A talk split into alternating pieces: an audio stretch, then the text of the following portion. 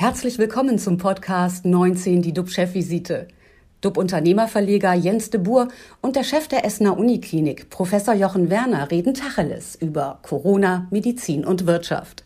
Immer 19 Minuten, immer mit einem Gast.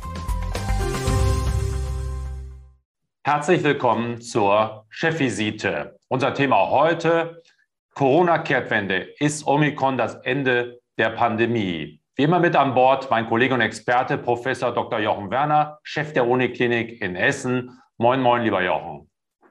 Moin, moin, lieber Jens, lieber Dittmar, lieber alle.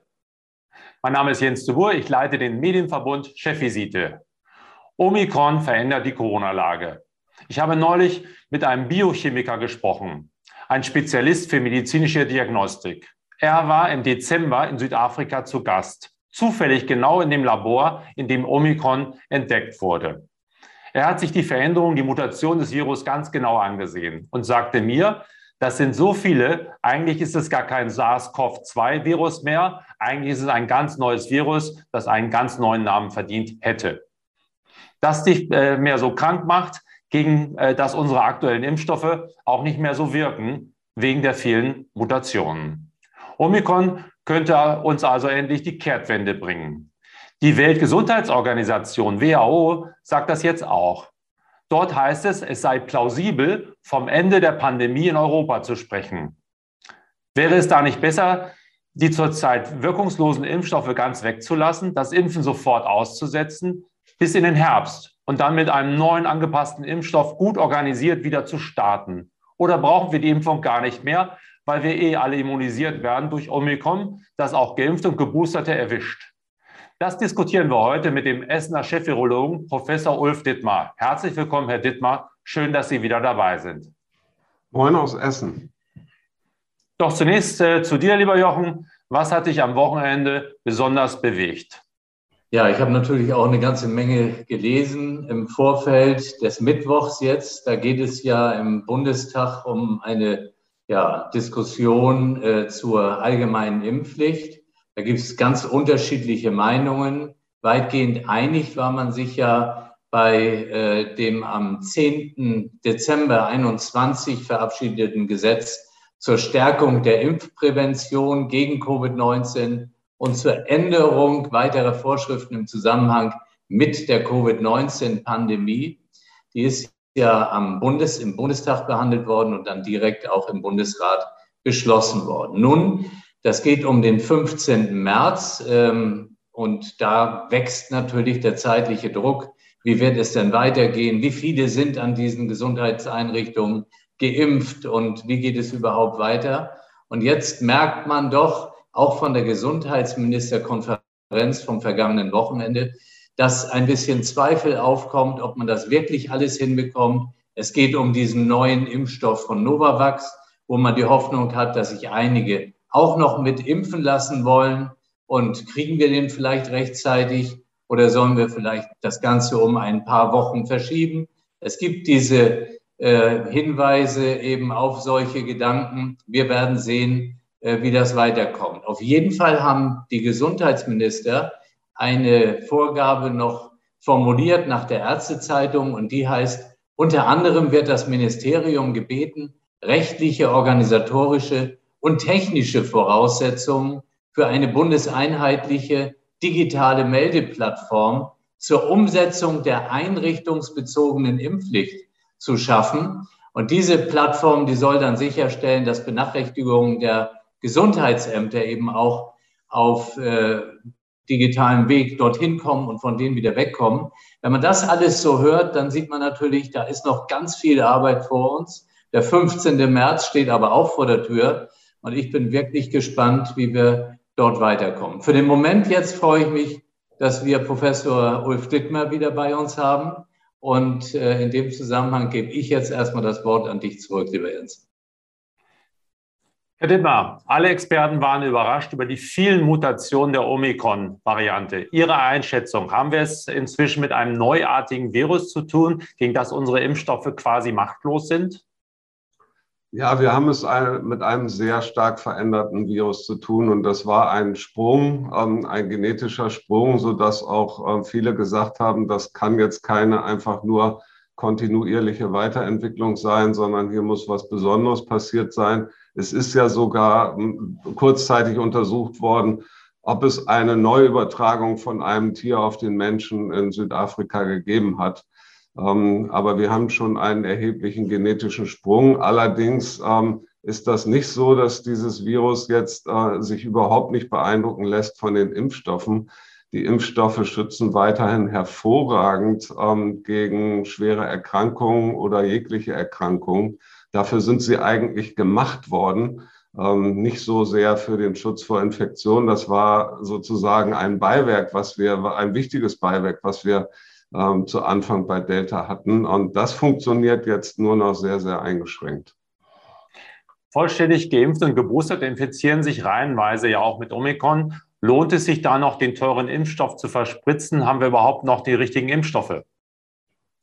Ja, wir können natürlich jetzt einen besseren angepassten Impfstoff haben. Der ist in der Entwicklung, den haben wir aber noch nicht, weil wir natürlich nicht wussten, dass so ein Virus äh, so stark verändert letztendlich auftreten würden.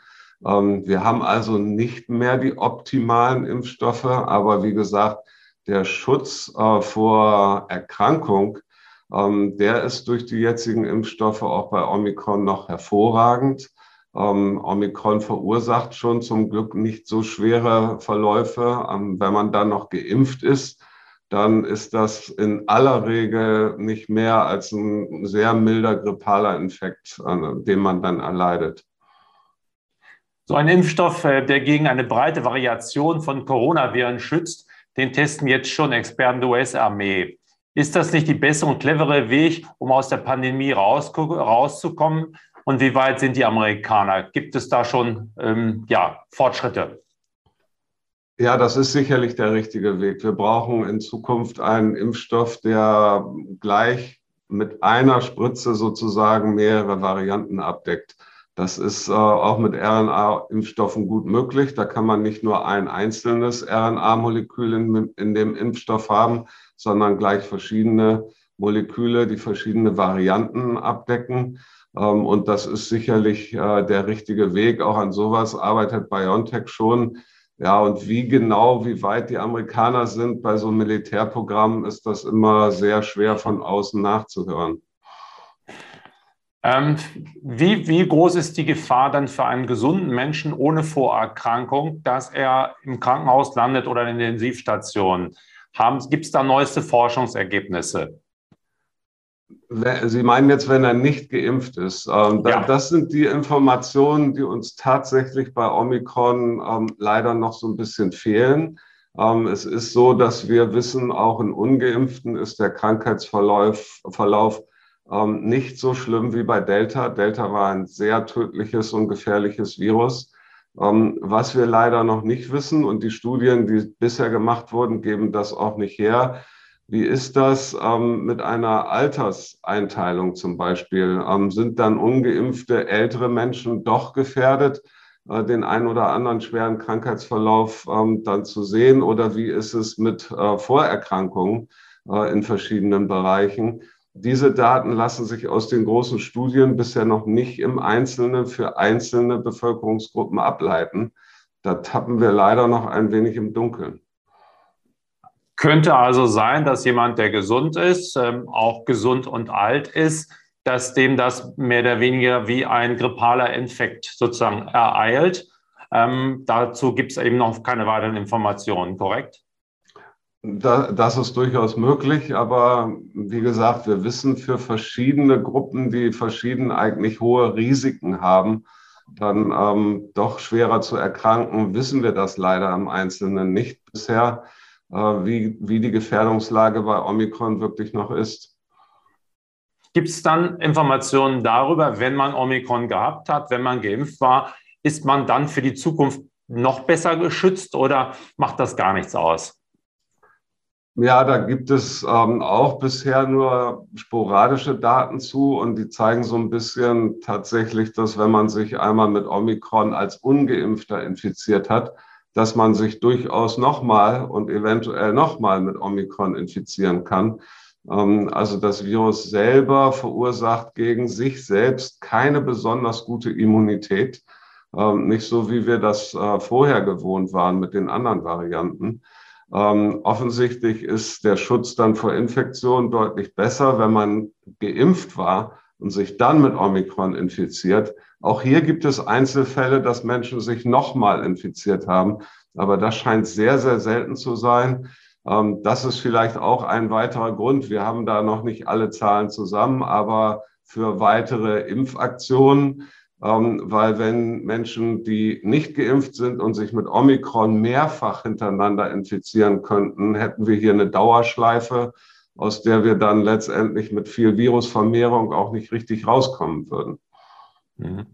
Es wird auch darüber ja, geforscht, es wird daran gearbeitet, Impfstoffe, die Next Generation Impfstoffe zu entwickeln, die auch oral oder nasal äh, gegeben werden können, über die, um eine gewisse Schlau Schleimhaut Immunität aufzubauen. Wie weit sind wir da? Glauben Sie daran? Ja, ich glaube schon, dass das funktionieren kann. Wir kennen schon äh, bei anderen Viren zumindest Prototyp-Impfstoffe, die so funktionieren.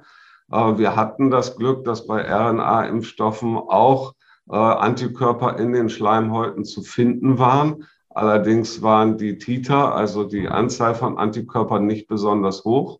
Und das äh, könnte man deutlich verbessern, wenn man lokal impft, zum Beispiel mit einem Nasenspray. Ähm, solche Ansätze gibt es und ich bin mir sicher, dass man sowas auch bei SARS-CoV-2 erfolgreich ähm, entwickeln kann. Auf der anderen Seite gibt es auch äh, Medikamente, die in der Entwicklung sind. Paxlovid von Pfizer. Was können Sie uns dazu sagen?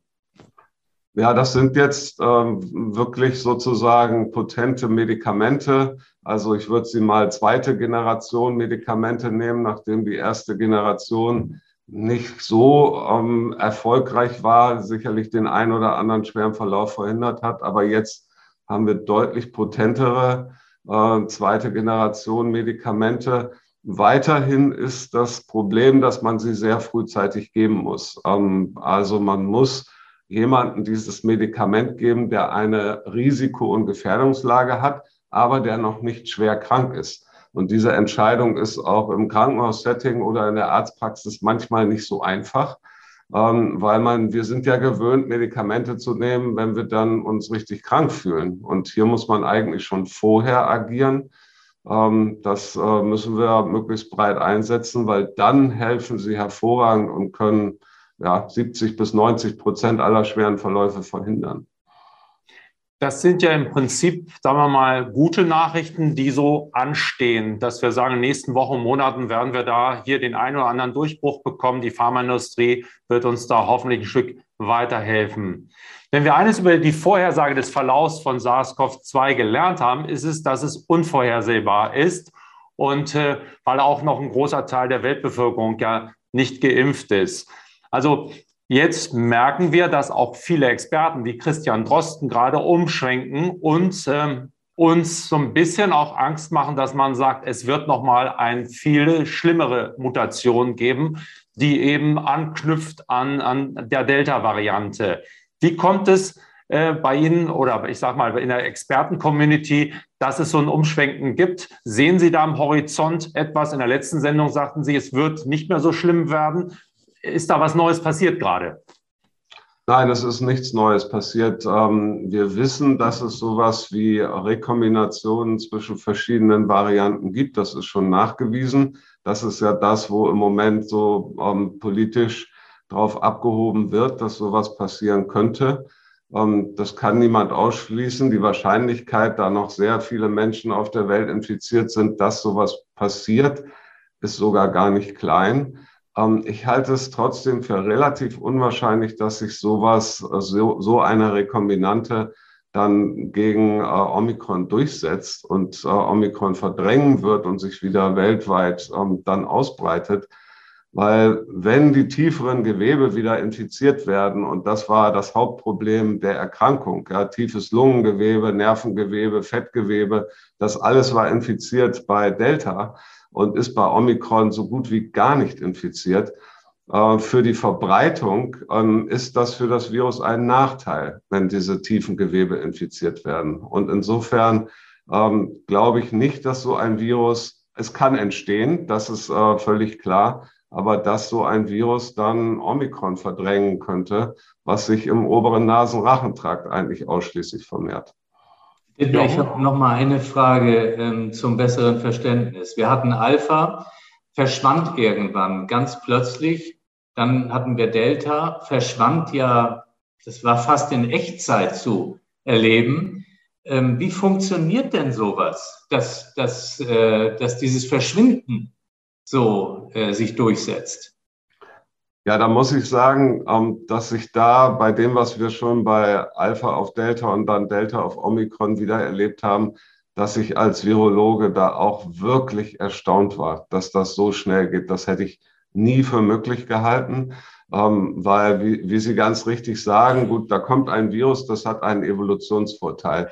Das macht dann mehr Infektionsketten, größere Infektionsketten und letztendlich verschiebt sich der prozentuale Anteil von der neuen Variante gegenüber der alten Variante. Aber ich hätte auch damit gerechnet, dass diese Verschiebung länger dauert.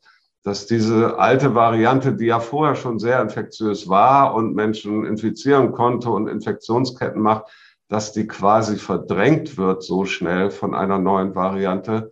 Da war ich auch erstaunt drüber. Und ähm, es ist auch jetzt nicht völlig klar, warum das ähm, so effizient geht. Klar, dieses neue Virus hat einen höheren R-Wert. Ähm, und äh, man hätte aber so eine Koexistenz von verschiedenen Varianten für eine Zeit lang erwartet und dann ein langsames immer mehr werden äh, von, von der neuen Variante das haben wir ja gesehen, nur in einem sehr kurzen Zeitraum, den, glaube ich, kein Virologe jetzt so vorhergesagt und angenommen hätte, bevor wir es jetzt zum ersten Mal wirklich in Echtzeit bei einem Virus beobachtet haben.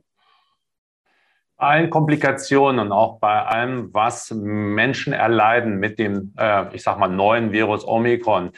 In Fachkreisen wird entsprechend, was Sie jetzt auch gesagt haben, quasi auch von einem Glücksfall gesprochen, dass jetzt etwas kommt, was so schnell ist und was aber so smooth oder so, sagen wir mal, bei vielen keine schweren Verläufe hinterlässt. Sehen Sie das auch so? Ja, natürlich ist das äh, für die jetzige Situation sehr, sehr wichtig, dass Omikron nicht so viel oder nur sehr, sehr wenige schwere Verläufe verursacht weil bei dem, was wir jetzt an Infektionen sehen, hätten wir ansonsten eine medizinische Katastrophe weltweit, ähm, wenn dieses Virus genauso tödlich wäre äh, wie Delta. Insofern ist das ähm, sicherlich etwas, wo man aufatmen kann, ähm, wo man im Moment noch nicht aufatmen kann. Und ähm, Herr Werner weiß das noch besser als ich, äh, ist, dass uns das im Krankenhaus vor erhebliche ähm, Probleme stellt, wegen Personalausfall, wegen Quarantänen, so dass, äh, das haben wir ja auch in anderen Ländern gesehen, in England und den USA, andere Erkrankungen nicht mehr vernünftig behandelt werden können in dieser Welle oder in dieser Wand, ähm, weil die Gesamtstrukturen in den Krankenhäusern wackeln.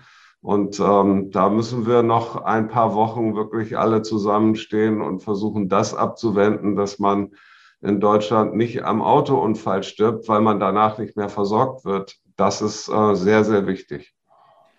Müssten wir da nicht nochmal neu drüber nachdenken, über äh, Quarantäne, über diese ganzen Begleiterscheinungen, diese ganzen Vorsichtsmaßnahmen, die wir jetzt alle eingeführt haben, dass wir da eine Lockerung, dringend eine schnelle Lockerung brauchen? Ja, da müssen wir unbedingt drüber nachdenken. Das äh, wird ja wahrscheinlich heute auch stattfinden in der Bund-Länder-Runde. In den äh, Beschlussvorschlägen stehen ja schon einige Lockerungen der Maßnahmen. Ähm, wir müssen wahrscheinlich auch ähm, aufhören, wirklich äh, sehr, sehr breit asymptomatische Personen zu testen. Ähm, ich glaube, das macht überhaupt keinen Sinn. Das haben wir auch noch nie in irgendeiner anderen Virusinfektion getan. Wir haben immer symptombezogen getestet und die PCR eingesetzt. Und ähm, dieses breite Massentesten müssen wir eigentlich in dieser Omikron-Welle beenden, äh, weil ansonsten schicken wir viel zu viele Personen nach Hause in Quarantäne und äh, sie können uns nicht mehr dabei helfen, diese kritische Infrastruktur am Laufen zu halten. Letzte Frage. Ähm, wir haben schon mal, wir haben es schon mal angesprochen, aber die Expertenkommission, da kommt ja immer mehr ein Bild der Angst auf Können Sie das teilen? Ist das ein guter Ratgeber in der jetzigen Situation zu sagen, Mensch, es kann alles noch viel, viel schlimmer kommen. Wir wissen es alle nicht. Aber das, ist das nicht ein Teil des Lebens auch, dass vieles viel schlimmer kommen könnte? Ja, das ist natürlich immer so. In jeder Situation kann man sagen, es kann alles noch viel schlimmer kommen. Und wir haben alle ja über zwei Jahre in Bedenken, Angst und Vorsicht gelebt. Ich glaube, ähm, es ist an der Zeit, das auch mal wieder strategisch zu ändern. Angst ist ein wichtiger Ratgeber im menschlichen Leben, um äh, Sachen vorsichtig anzugehen. Aber man kann das, glaube ich, nicht über Dauer aufrechterhalten. Äh, was ich allerdings richtig finde, ist, dass weiter hochgehalten wird, dass wir noch möglichst viele Impfungen in Deutschland durchführen. Denn in, von der Pandemie in die Endemie kommen wir nur mit zwei Faktoren. Das Virus muss harmloser werden und man braucht eine breite Immunität in der Bevölkerung. Ähm, diese beiden Sachen müssen zusammenkommen, ansonsten gelingt der Übergang in die Endemie nicht. Und insofern müssen wir dieses Impfthema dann doch äh, auch bundesweit hochhalten. Wagen Sie noch einen Blick in die Zukunft. Wie schätzen Sie die nächsten Wochen und Monate ein? Ja, ich denke, die nächsten Wochen sind vorgezeichnet. Wir werden ähm, Ähnliches erleben wie in, in England und den USA, wo es ähm, in der kritischen Infrastruktur sicherlich zu Engpässen kommen wird.